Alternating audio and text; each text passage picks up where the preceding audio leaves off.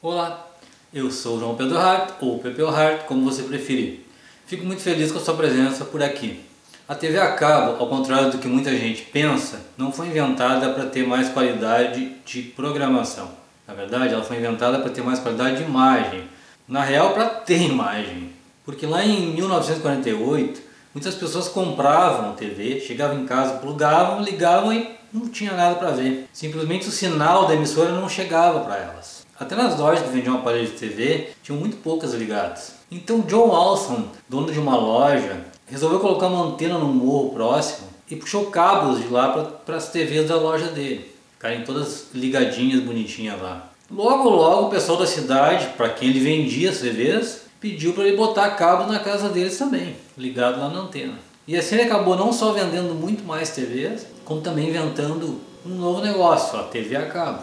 E assim a TV norte-americana já praticamente nasceu tendo como preferência o cabo como seu meio de transmissão. Diferente do Brasil, que acabou preferindo investir mais em tecnologia de transmissão e em publicidade. Aliás, eu nunca entendi por que as pessoas no Brasil resolviam pagar TV a cabo, TV por assinatura, se elas tinham na TV aberta uma variedade grande de coisas para ver.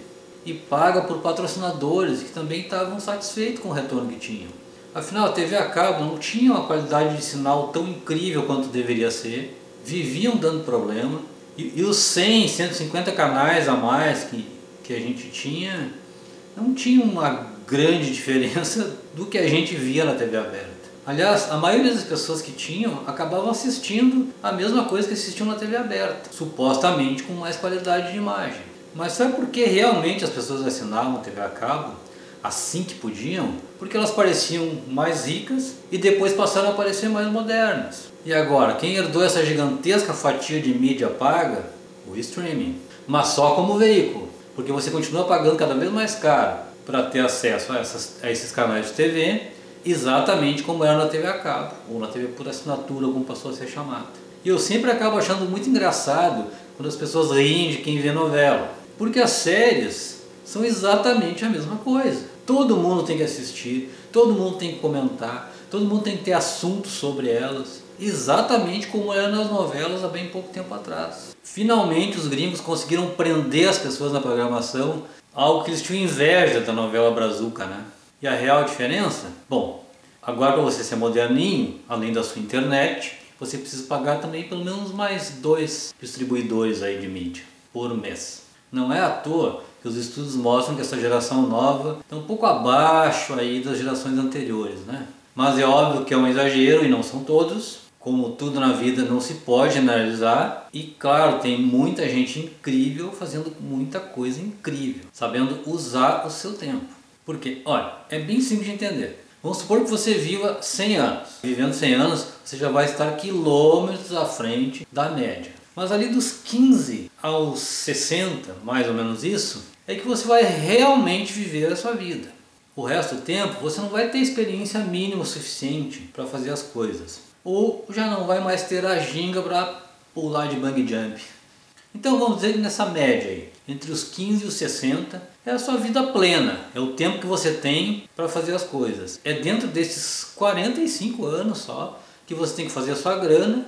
Sim, porque, goste ou não, grana é o motor para os seus negócios, para a sua saúde, para você viver bem, para a sua alimentação, para a sua família. Então, você tem esses 45 anos para fazer a sua grana e viver. Sim, porque esta é a razão da sua existência. Viver. Você tem certeza que quer ficar gastando 4, 5, 6, 10, 20 horas vendo séries ou ouvindo podcasts? Bem, eu tenho certeza que você sabe a resposta disso. Basta você olhar aonde chegaram as pessoas que não deram muita bola para isso.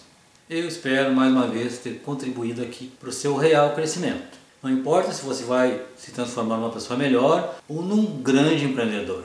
O seu valor como indivíduo vai ser exatamente o mesmo eu vou ter muito orgulho disso. Se você precisar de mais dicas ou de consultoria, é só entrar em contato.